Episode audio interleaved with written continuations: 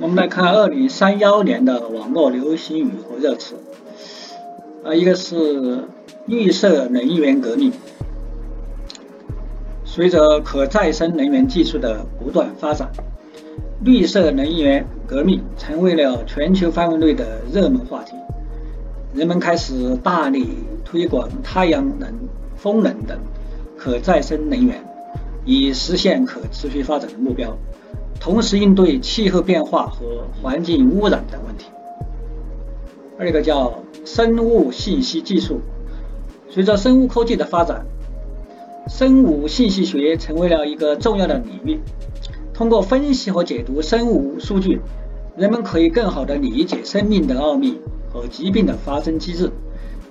为医疗健康领域的发展提供重要的支持。还有个词叫做量子加密。密技术在网络安全和数据隐私方面，量子加密技术成为了2032年的热门话题。啊，量子加密技术利用量子力学的特性，可以实现更加安全和可靠的加密和解密，保护人们的隐私和信息安全。那个是叫做虚拟社会实验，人们开始各种虚拟社会实验。探索不同的社会模式和文化现象，这些虚拟社会实验可以帮助人们更好地理解社会的发展和变革，为现实社会的发展提供重要的启示和借鉴。数字文化遗产保护啊，就是说，它是是指通过数字技术对历史文化遗产进行保护和传承，通过数字化采集、保存和展示。历史文化遗产可以得到更好的保护和传承，同时也可以吸引更多的人了解和欣赏这些文化遗产。啊，还有个词叫做区域化智能家居。这种智能家居不仅可以实现自动化控制和智能化管理，还可以根据用户的需求和习惯进行自我学习和升级，提供更加智能和便捷的生活体验。还有一个词叫做人类创造力融合，啊，就是在人工智能技术的不断发展下，人们可以探索人工智能与人类创造力的融合。通过人工智能技术辅助人类创作，人们可以实现更加高效和创造性的工作，同时保持人类的独特思维和情感表达。啊，这是二零三幺年的。啊，我们预测的一个网络流行语和热词，啊，就说这一年啊，当那个时间呢，时光它进入到二零三一年的时候，也就是说，距今啊，应该是七八年以后啊，就是有这样一些词，有可能啊登上啊当年的热搜，成为人们的生活里的一个重要的。一个观察社会的窗口，啊，它一个是在这个生物信息技术方面、绿色能源方面以及啊量子加密技术方面，以及还有个虚拟社会实验方面，啊，会出现一些新的推广性的变革，以及一些热门的话题，啊，就是在一些上升到全球的范围。全球的高度来，包括实现这个可持续的发展，应对气候的变化和环境的污染，还有为人的医疗健康领域的发展提供支撑，还有一个是保护人的隐私和信息安全，还有一个就是为现实社会的发展提供启示借鉴，还有就是我们的数字文化遗产的保护，啊，这是文化遗遗产啊，它那个历史文化遗产就是说。数字文化遗产也的保护也提上了日程，议事日程，啊，就是可以不仅可以吸引更多人欣赏这些文化的遗产，啊，还可以通过采集、保护和展示，能使它得到更好的传承。还有一个是叫区域化智能家居，就是这种智能家居的啊生活啊，它这个词汇啊，它已经上升到一种区域化的程度了。啊，我们从这个二零幺零年到二零二三年十多年来，一直啊到预测到七七八年之后，这个智能家居啊，它从这个刚概念提出，到不断的丰富和完善，然后通过人们的实践的啊生活，以及疫情三年来的体验，一直到七八年后，这个我们提出区域化的智能家居。就说这个词啊，就说它可可以实现自动化控制和智能化管理，可以根据用户的需求习惯进行自我的学习和升级，提供更加智能和便捷性。比如我们通过我们的电脑、手机、佩佩戴设备啊，智能的防护、家居的一些监控措施。可以实现这个区域化智能家居的目标。它主要不是以安全为目的，而是以啊我们的生活的自助、自动和智能这样一个管理啊，提高人们的生活的水平。就通过我们那个啊几年来的就是说这个不断的完善。当然，这种智能的家居目前还是一种非常初级。啊，非常低级的一个阶段，人们从农村也好，从社会也好，刚踏踏入我们这个城市，刚进入这种啊现代化的家居生活，还有一个适应的过过程啊，就说要根据用户的需求和习惯来进行学习和升级，它不是完全通过对环境的依赖来进行改造的，必须以主人的观点出发，而不是以客人的那种观点。来进行智能的家居的改造，所以这种区域化的智能家居啊，在二零三幺年的提出啊，也只能提到区域化这个程度，它不是全域化的、全面化的程度啊，就是这样一个概念的话，也七八年后能够达到这个目标也是可以的。还有一个词叫做啊，就说还有一个词叫做人类创造力融合嘛，就说通过人工智能技术的不断发展啊，人们开始探索人工智能。与人类创造力的融合，那就人工智能它不是不是完全独立的，而是必须与人类的创造力进行融合。所以这个词啊，人类创造力融合，在二零三一年的时候又提出来了。在前一年的，也就是二零三零年的时候，我们提出了一个叫词，叫做数字健康时代。就是说，二零三零年的时候可能会进入那个健康的时代。它相对于人那个人民生活来说，它是个数字健康的时代，啊，它是数字化技术和智能健康体系能够得到一定的完善，呃，就说能够培养人们的深度思维、创新以及终身学习的能力，这样以达到一个数字健康的一个时代。当然，随后随之，二零三幺年又我们又提出人类创造力的融合，它是指是指通过人类的这个人工智能技术的辅助人类的创造。人们可以实现更高效、更加高效和创造性的工作，能够保持人类的独特思维和情感。就是我们能够依赖我们的人工智能的技术，但是又不完全依赖于这种技术，必须有我们的独立的思考啊和啊相应的情感表达。因为机器的创造它是根据主人的啊创造力来完成的。也就是说，你的创造力如何，他也许比你更先进一点，但是可能的话，就说啊，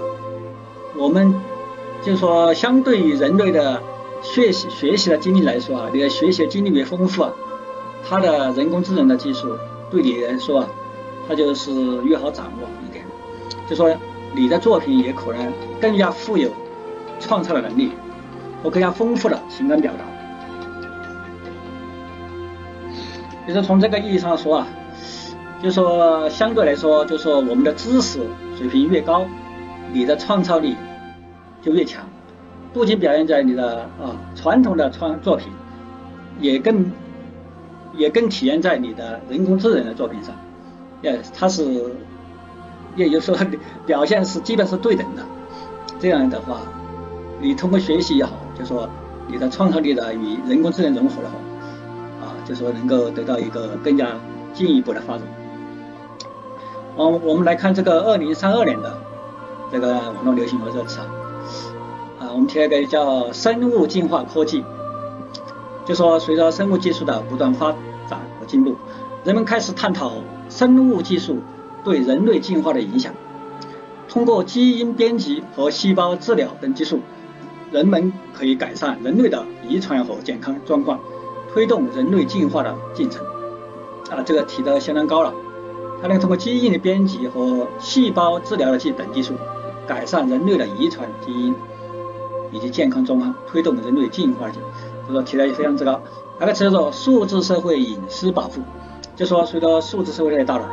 人们的身份信息和隐私保护成为了重要的话题。数字化身份是指人们在数字世界中的身份验证方式，而隐私保护则是指保护人类呃个人的隐私和数据安全能力。还有个词叫做全球互联文化交流，啊，就是说随着网络互联的不断加强。文化交流成为了全球范围内的重要话题。人们通过互联网平台和社交媒体分享各种文化内容，促进不同不同文化之间的交流和理解。那个叫可持续性环保，就说在环保意识不断提高的背景下，可持续性呃和环保意识啊成为了重要的社会价值。人们可以关注可持续发展的重要性。采取各种措施，减少对环境的负面影响，促进可持续发展。那个词叫做深度融合型现实增强，啊，就是随着虚拟现实技术和现实增强技术的发展，虚拟现实和现实增强开始逐渐融合。这种技术啊，可以将虚拟元素与现实世界进行更加深入的融合，为用户提供更加真实和沉浸式的体验。还有一个词叫做定制化医疗，就说基因编辑技术的进一步发展，将推动医疗领域的定制化趋势。通过基因编辑技术啊，人们可以根据个人基因信息，定制个性化的医疗方案，包括预防、诊断和治疗等方面。这这将使得医疗过程更加精准和有效。还有个叫做人工智能集群化，就说在工业和服务业领域，人工智能和自动化技术成为了。啊，提高生产效率和质量的重要手段。通过机器学习和人工智能技术，机器人可以更加好的完成各种任务，提高生产效率和质量，同时也为人们提供了更加便捷和高效的服务体验。啊，就说人工智能啊，我们提出的词叫做人工智能集群化，就说在在这个二零三二年啊，在工业和服务类领域啊，它的人工智能和自动化技术。它已经成为一种重要的手段，这种提高生产效率和质量的一种重要手段。啊，机器人可以更好的完成各种任务，提高生产效率等。就说机器人的概念啊，它在二零三二年，也就是说大概九九年十年之内啊，它能够提高到一个相当高度的层次，相当高的层次。它能够提高自然效率和质量，同时为人们提供了更加便捷高效的服务体验。就说人工智能它到了集群化的。这这样一个概念，还有个词叫做科技科技未来城市，就是有这么个词，叫做科技未来城市。就说随着科技的不断进步和发展，未来城市成为了人们关注的焦点。就说技术的发展为啊为未来城市提供了更加智能、可持续和宜居的条件，推动城市的既发展和进步。就说二零三二年，也就是说九年之后啊，这个有个词叫做科技未来城市。也许会提到人们意识层啊，就说科技的发展，它为未来城市提供了更加智能、可持续和宜居的条件。比如说我们的宜居的条件啊，它是科技的发展的一个目标啊，也是城市发展和进步的一个重要手段。就是科技未来城市。关于城市的话题啊，这个二零三二年有这么一个词。那么在二零这个二零三零年的时候，我们有一个词啊，叫做体验经济时代啊，它进入一个体验的时代。二零三零年，然后这个二零二九年，我们提出的词叫做智能城市啊，就说二零二九年是啊。它可以通过物联网技术和智能设备，实现城市智能化和可持续发展的一种技术的系统。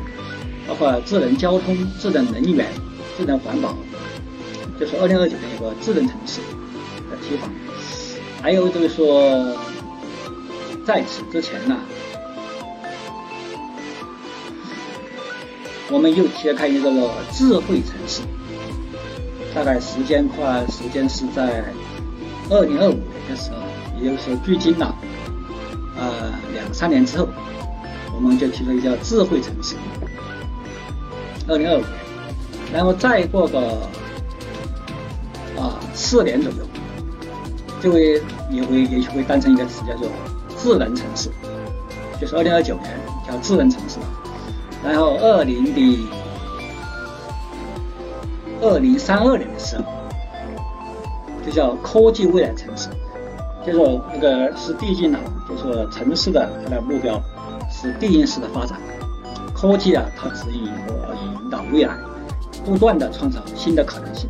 和宜居的条件。这个科技它能够为智能、为可持续发展提供更加宜居的条件。就说我们要通过环境保护、能源控制、啊可持续发展，以及我们的定制化各种措施，以及人工智能的汲取，啊以及互联文化的交流。以及生物进化的科技，这样一些措施啊，达到城市的不断进步和发展。就说到二零三二年的时候，就是我们进入一个深度融合型的现实增强。啊，这种技术可以将虚拟元素与现实现实世界进行更加深入的融合，为用户提供更加真实沉浸式的体验。就说这是一种既是用生活游戏式的。技术的体上的一种体验，也是虚拟现实和现实增强的一种融合。然后，再从啊这个层面上，包括一些智能化的技术啊，以及对一些文化遗产的保护，以及智能家居的区域化的趋势，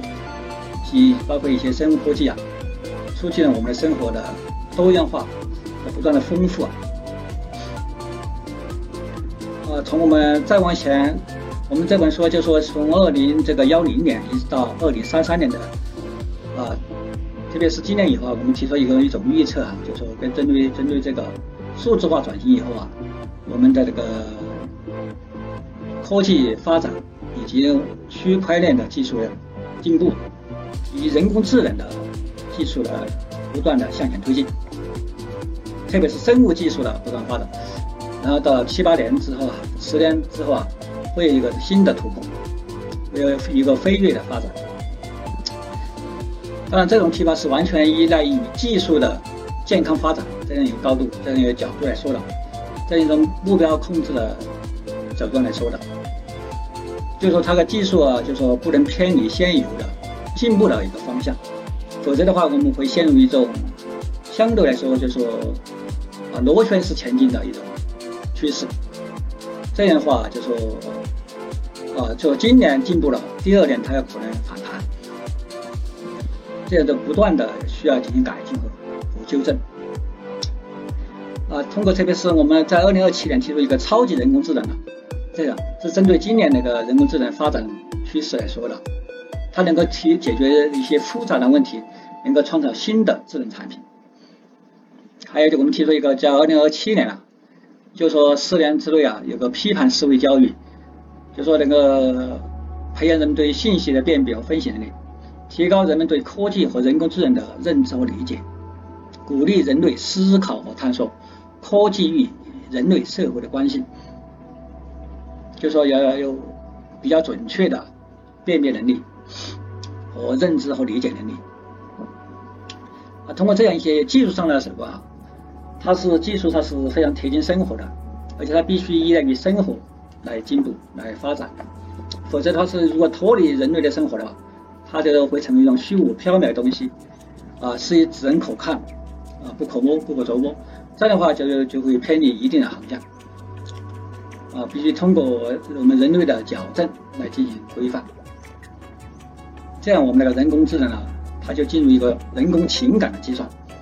就是三十年之后，这个词叫做人工智能情感计算，就是人们开始探讨如何将机器具备类似于啊人类情感的能力，啊，使机器可以更好理解人类的情感和行为，提供更加智能化和人性化的服务体验。啊，这样的话，通过技术实现了一种生活上的递进，啊，能够创意的，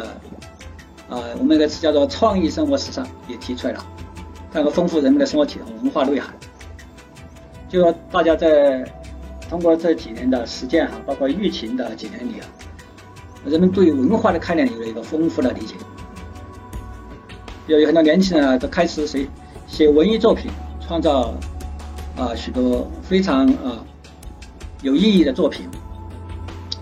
呃，来满满足人们的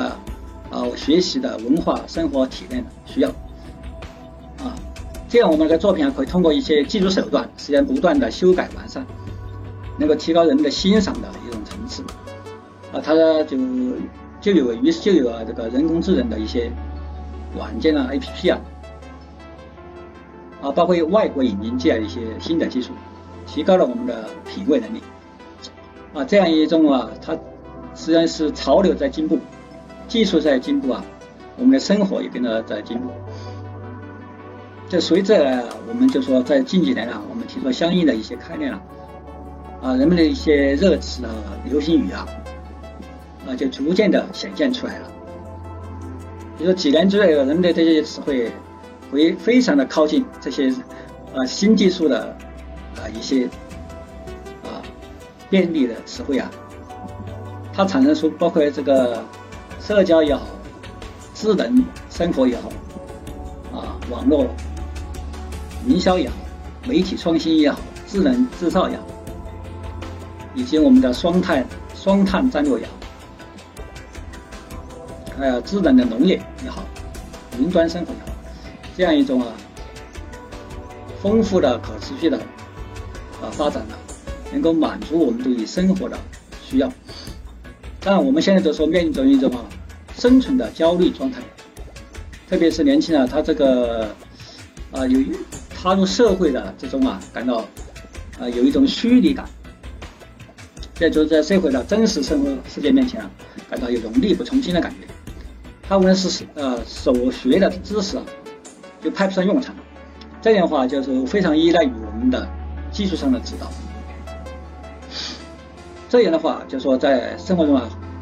啊，他会面临着许多的挑战。比如说，今年二零二三年呢，有这样一些热词已经产生出来了。啊，比如说这个人工智能呢，又是啊，它那个无聊天机器人程序啊。今年有些还有一个是多巴胺穿搭这个词啊，就说衣服色彩绚丽的衣服啊，可以调动正面的情绪啊，这样一种词啊，还有一些紫薯微压啊，这个这上半年的一个词汇，还有一个是电子榨菜，就说有声读物啊啊被誉为电子榨菜，而且低碳生活啊，还有长安三万里啊这样一些啊新的词汇啊，一些啊人们一些影片啊热。热映的影片，还有特种兵旅游，今年也出了，还还有一些什么孔乙己的长衫，比如我们二零二三年解说的这个孔乙己文学，网友啊就是说将孔乙己的形象与自身进行挂钩，发出了感慨。那叫做他写个篇文章叫孔乙己的长衫嘛，还有一个是纯爱战神，啊，就说一句漫画出来的一句台词啊。啊，就说被网友戏称为“纯爱战争”，这样这样这样一些啊热词也出现了，这样的啊，就说这我们这个这本书二零幺零到二零三三年的总热词啊，我们这个在朗诵的这部分内容啊，就说已经进入到尾声，这个还有最后一年的热词啊，我们等一下就马上会向大家透露。啊，我们来看最后这一年的热词有哪些？就说二零三三年我们预测，大概有这样一些词汇啊。一个是益智生活，益就是有益的益，智智慧的智，益智生活，它指智能家居和智能生活的概念将继续扩大，人们开始更加注重家居和生活的智能化和便捷性，智能家居设备和智能生活解决方案。将提供更加智能、高高效和舒适的生活体验。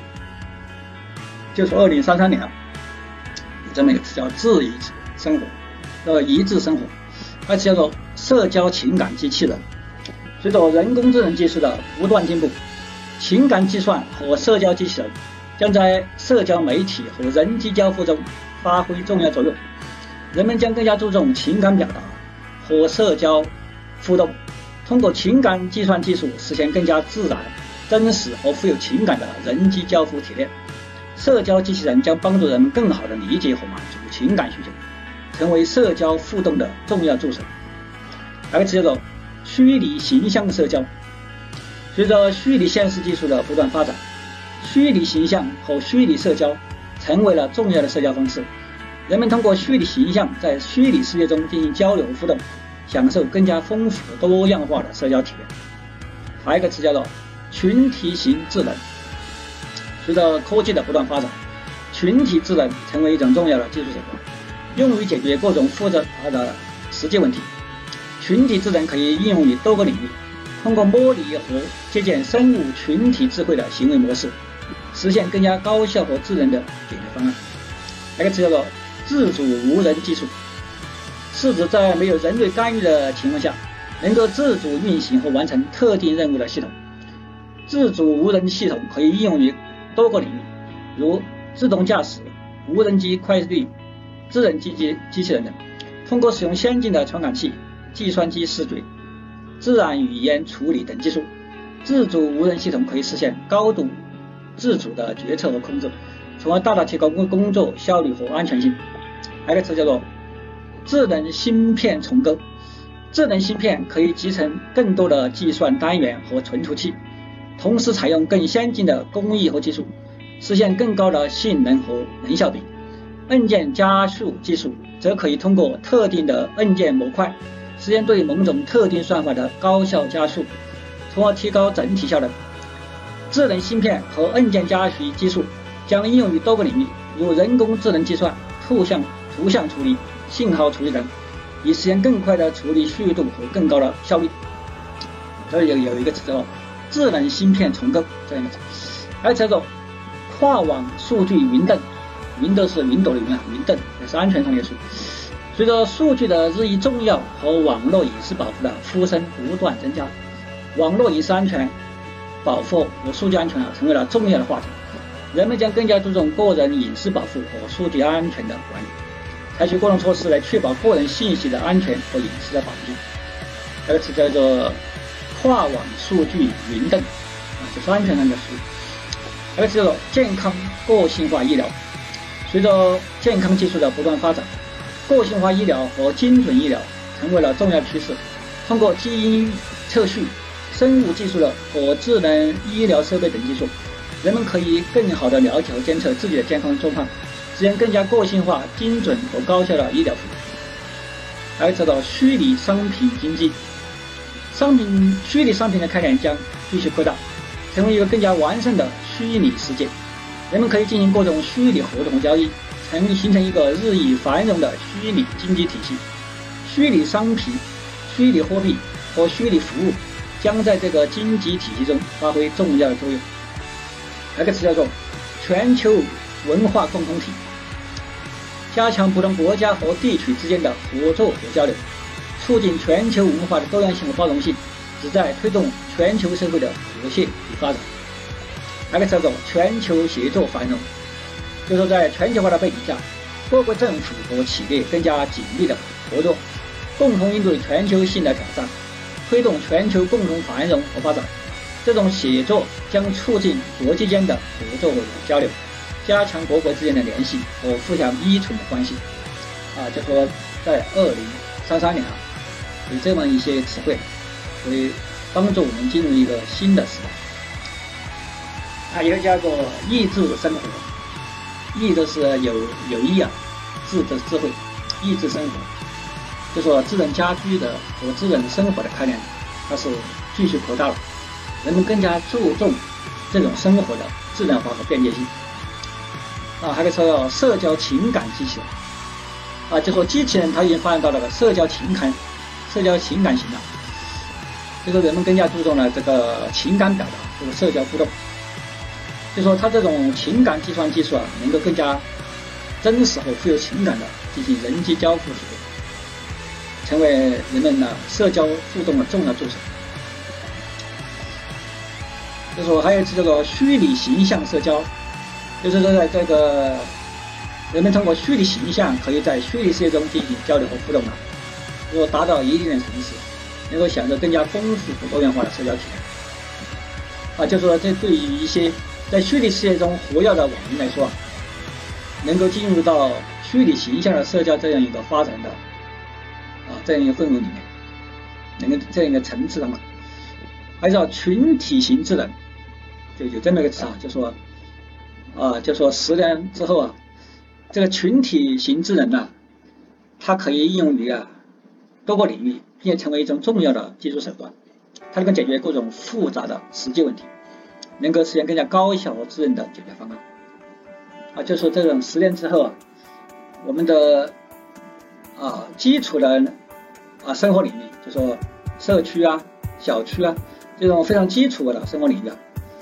人们的这个智能群智群体智能型啊，它能够上升到一定级别，能够自动判断它的生活的环境，就说生活的啊一定范围内啊是否存在着需要解决的一些。啊，难题是否存在着一些需要解决的、能够提出的啊，依赖于机器来提出方案，能够达到智慧性的解决方案，就是不完全依赖于人工啊，就是手动来解决，它能够自依靠机器进行解决，这样我也不得罪人吗？我 我还可以解决问题。比如现在讲，我把人也得罪了，问题没解决，这样的话就非常不好。就是到了十年之后啊，它能能够。把问题也解决了，我也不得罪你这样一个程度。用用科学的话就是说，能够啊通过模拟和借鉴啊生物群体智慧的行为模式，才能实现更加高效和智能的解决方案。这样一种啊词汇。而这个自主无人系统，就是这种无人系统它是自主的，如自动驾驶、无人机、快递、智能型机器人啊，它能够使用先进的传感器啊、计算机视觉。和自然语言处理等技术，就是完全能够达到无人的境界，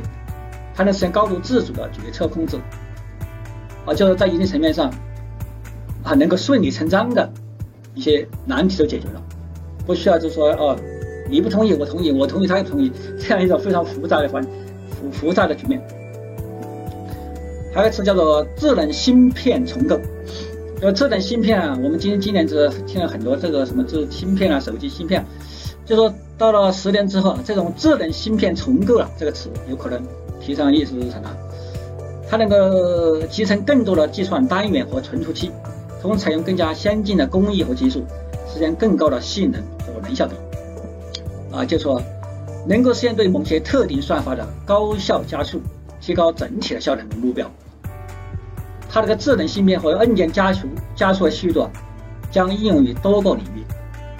它领域非常多了，不光手机啊，包括我们的一些啊信号的处理、人工智能计算啊，都能实现快速的处理和更高的效率。还有个安全上的一个词叫做跨网数据云盾，这个云盾就说盾牌吧，云盾就说一种啊云处理一种啊数据安全性的。这种啊跨网，而且是跨网的安全，就是随着数据的日益重要和网络隐私保护的呼声啊不断增强了，这个网络隐私保护、数据安全成为了重要的话题。就说十年之后啊，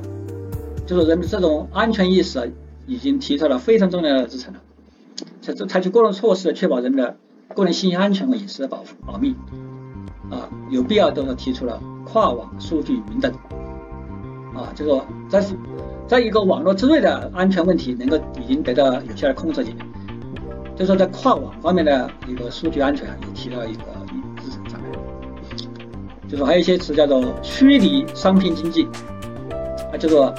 我们的商虚拟经济已进入了虚拟商品经济这样一种情况啊，有虚拟商品的开展将继续扩大，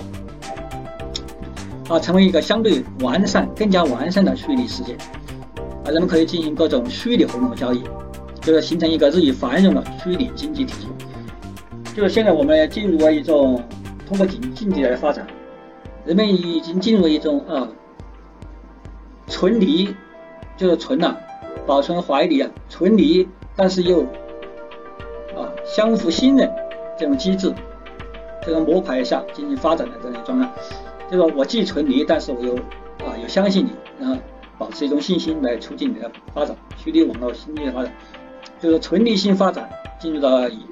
从今年一啊，已经进入到一个相当高的层次啊，就是说依依然在发展，但是它是种纯离性的。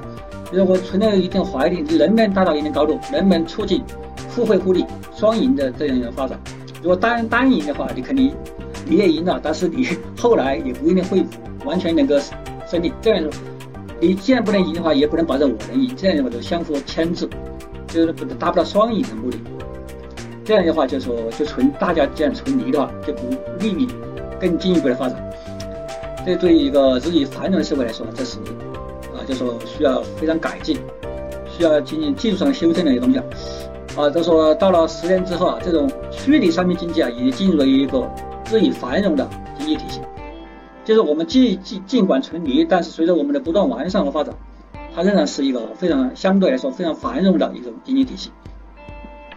就是在一些非常正规的、规范化的平台上，它这个发展仍然是非常迅速的。就是在一些啊相对来说啊畏首畏尾啊啊，就说经常措施不断这种，往往会呃遏制它的发展动力。啊，就是我们为什么还提过叫叫做一些其他的概念，叫做全球文化共同体。啊，就叫促进全球文化多样性和包容性，推动全球社会的。和谐与发展啊，在这个实验过后啊，这些概念啊就提出来了。说现在嘛，大家面临着更多的问题，就说一个是如何保持社交的情感，一是如何维持生存的动力啊，如何啊保护我们发展的激情，这样一些概念。就在今年是一个相对来说交织在一起的一个时代啊，这样一些啊。一些一些新的新词啊，也有可能诞诞生出来了。这就是我们这本书啊，就说它是预测到二零三三年的这样一个总体上来看啊，基本上都是围绕着我们的呃技术的发展、人类生活的更加进步的这种趋势来进行预测了啊，到是到今天了，这个就基本上为大家朗诵完毕了啊，后面我们会进行进一步的解读。啊到时候我们看以后的一些内容，啊，谢谢大家。